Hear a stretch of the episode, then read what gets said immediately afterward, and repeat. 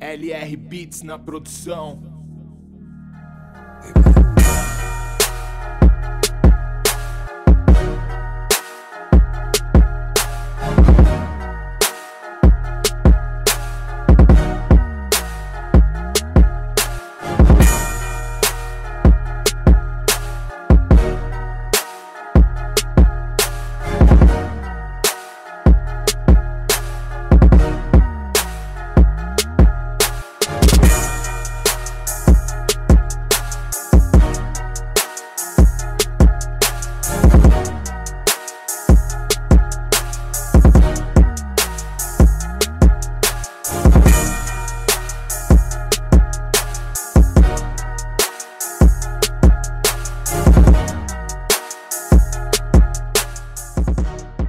Fala galera, sejam bem-vindos aí ao primeiro episódio do nosso novo podcast. Se você é beatmaker ou se você não é e deseja ser um, esse podcast aí é dedicado para você. Então, se você não é um inscrito, já se inscreva, porque sempre que a gente lançar vídeo novo, que vai ser todo sábado, você vai receber pelo teu e-mail, certo?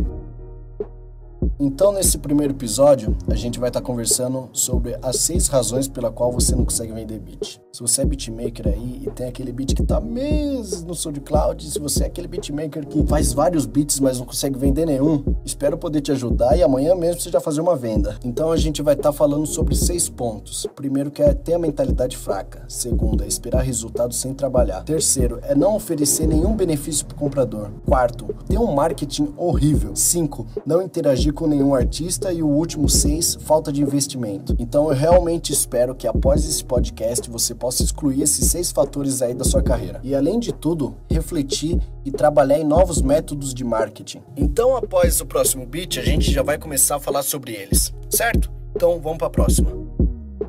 LR Beats na produção.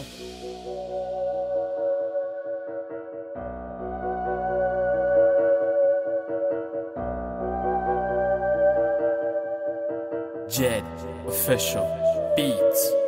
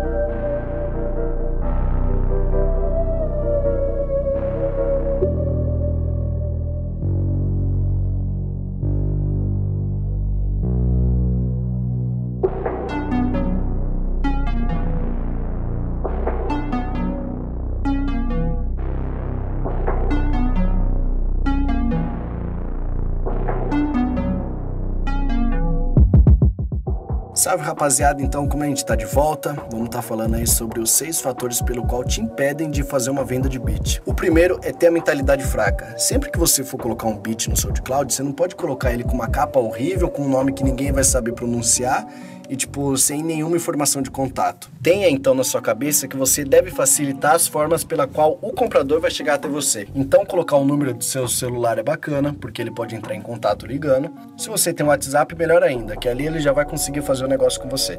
Coloque também todas as suas redes sociais aí na descrição, porque isso é uma regra. Sempre que você colocar um beat à venda ou até mesmo você lançar um single ou um remix, sempre coloque as suas redes sociais. Porque quase 90% aí das negociações aí que eu fiz vendendo meus beats Foi pelas redes sociais, na minha página do Facebook, no meu Facebook pessoal, ou no Instagram, ou no Twitter, enfim. Sempre coloque as redes sociais aí na descrição. E por último, seja bem sensível quando colocar o beat no catálogo. Coloque uma capa legal, uma capa atrativa e também um nome que seja fácil pro MC lembrar depois. Então ele chega, pô, LR, eu quero comprar o beat Rosas. Fica fácil para ele. Ele vai lembrar daquele nome, certo? Essa é a mentalidade. Nunca pode ter uma mentalidade fraca. Jogar o beat lá e tipo, dane-se. Se alguém quiser comprar, comprou. Se não quiser, porque é seu trabalho, cara. Se você tá colocando o beat à venda é porque você quer que ele venda, certo? O segundo ponto aí a ser debatido é o quê? Esperando o resultado sem trabalhar.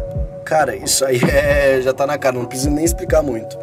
Porque se você é um beatmaker e quer vender beats, você não pode ficar o dia todo no sofá, você não pode ficar vendo, tipo, Naruto o dia todo, tá ligado? Você tem que trabalhar, cara, você tem que compartilhar catálogo nas redes sociais. É, fez um, igual o LK do 3030, ele me falou um negócio que me fez muito sentido. Se você fez um beat, cara, filma. Filma, joga no Instagram, tá ligado? Põe no Snapchat, filma, o pessoal vê que você tá trabalhando. Então, sempre esteja trabalhando, cara ouvindo sample novo, é, produzindo, mostrando pro pessoal que você tem um catálogo novo, que você acabou de fazer um beat, porque é assim que as vendas vão chegar. Bom, o terceiro ponto aí a ser discutido é não oferecer benefícios ao comprador. Então vamos se colocar numa situação onde o beatmaker B vende um beat por 200 reais e o beatmaker A vende um beat por 150. Porém, o beatmaker B, que vende um beat por 200 reais, ele oferece contrato de exclusividade e na próxima compra 30% de desconto. Além desses dois benefícios, após você ter gravado a música, ele faz a divulgação por uma semana na página dele. Então, se você está procurando um custo-benefício, ok, você pode comprar um beat do beatmaker A. Só que o beatmaker B, ele tem benefícios aos clientes. Se você compra uma vez, você sabe que na próxima vez você tem 30% de desconto, você sempre vai ter contrato de exclusividade e além de tudo, você já vai ter um meio de divulgação. O que torna o trabalho do beatmaker B bem mais atrativo e bem mais profissional do que o beatmaker A. Então, sempre mostre benefícios ao cliente. O quarto ponto a ser discutido é você ter um marketing ruim. Se você tem um marketing ruim, cara, realmente, você não vai conseguir fazer nenhuma venda. Se você fazer uma, você já está no lucro. Porque um marketing bom atrai bastante vendas e um marketing ruim, além de não trazer nenhuma venda, mancha o teu nome. Você pode melhorar o seu marketing depois, você pode ser um dos melhores beatmakers aí. Só que se você fez um marketing ruim no começo, a primeira impressão é que fica. Então aí você me pergunta, pô, LR, como que eu faço marketing bom? Ter constância nas redes sociais. Tipo, toda terça-feira tá divulgando beats, toda sexta-feira tá divulgando também seus beats é, toda segunda-feira está divulgando produções. Você tem que ter um cronograma de divulgação para quê? Para você ter controle e ter tudo organizado, cara. O marketing você tem que ter organizado, porque se você não consegue trabalhar em cima do marketing, como que você quer vender? Se você não consegue elaborar um marketing legal, tipo, pô, vou abrir o Photoshop, eu vou fazer uma imagem promocional para atrair mais compradores e tal. Isso é uma ideia legal, cara, é extremamente legal. Agora, se você põe o seu beat, só coloca lá, ai rapa, tô vendendo um beat, dá um salvão. Fica complicado, né? Não fica nada profissional. Bom, o penúltimo ponto a ser discutido é não interagir com artistas. Essa é uma das principais razões pela qual muitos beatmakers aí não conseguem fazer suas vendas, porque se você tem um amigo que é MC, ele tem um outro amigo que também é MC. E assim por diante. E aí, contato gera contato. Por exemplo, você tá trabalhando com aquele seu amigo lá e ele é MC, tá lançando vários sons. Ele pode chegar no estúdio para fazer uma colaboração com outro MC e aí esse outro MC vai falar: "Pô, mano, você conhece um beatmaker aí que faça uns beats legal, tal? Tô querendo comprar uns beats". E é aí que ele vai falar de você para ele. E assim você vai pegar amizade com ele e aí ele pode te falar para outro MC e assim você vai começar uma rede de contatos, que isso a gente vai falar nos próximos podcasts aí.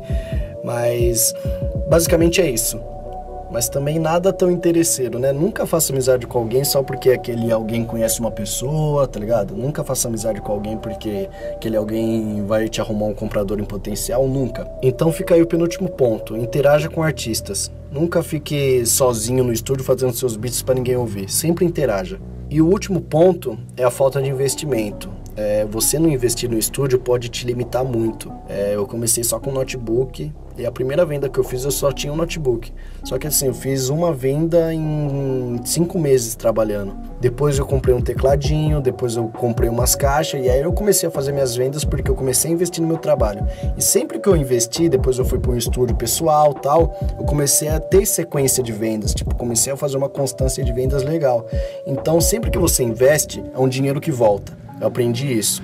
Você investindo certo, você investindo no estúdio, comprando uma caixa legal, comprando um teclado, uma controladora, esse dinheiro vai voltar por meio de vendas, porque investimento é isso. O investimento, ele sempre é uma melhora no seu trabalho e vai te ajudar a profissionalizar partir do momento que você está profissionalizado, vendas vai ser uma constância. Então, rapaziada, fica aí as seis razões pela qual beatmakers não conseguem vender beats. Espero de coração aí que vocês possam levar em consideração tudo que eu falei e que a partir de hoje mesmo você já consiga fazer venda do, daqueles beats parados, daqueles beats que tá sem foto, que a partir de hoje aí seu SoundCloud fica bem bonitinho mesmo pro comprador chegar e falar, mano, esse cara é profissional, vou comprar uns 5 beats dele, tá ligado? Então vamos pro próximo instrumental e depois depois a gente vai responder as perguntas aí.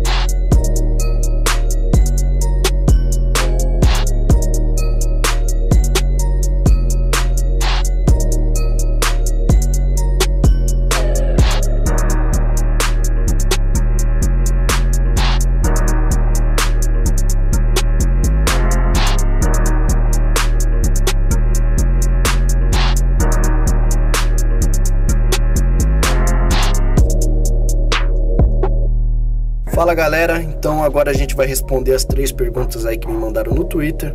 E uma delas é o que? Quem mandou foi o arroba Henrique Awad. Qual o maior desafio em ser beatmaker? Mano, muito obrigado pela sua pergunta.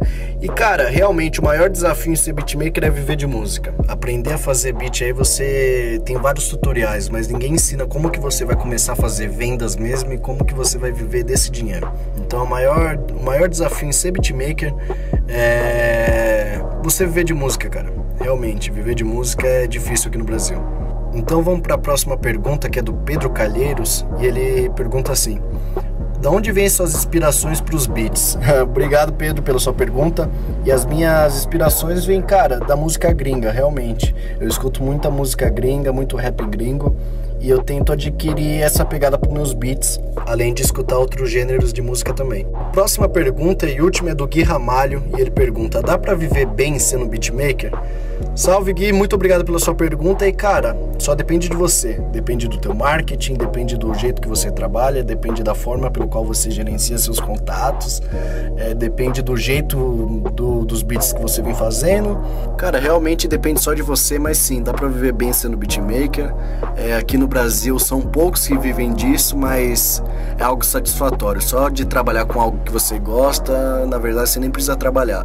Todo dia é uma diversão. Mas é isso, rapaziada. Muito obrigado pela pergunta de vocês. Muito obrigado por ter enviado aí pro podcast. Se você quer mandar uma pergunta, mandem aí nos comentários e também manda lá no Twitter que é @lrbits, certo? Ficamos por aqui. Próximo podcast no próximo sábado. Muito obrigado, galera. Vamos começar aí a manter uma sequência bacana. Se você quer recomendar um assunto, põe aí nos comentários, dá um like, se inscreva. E é isso, galera. Muito obrigado. Falou!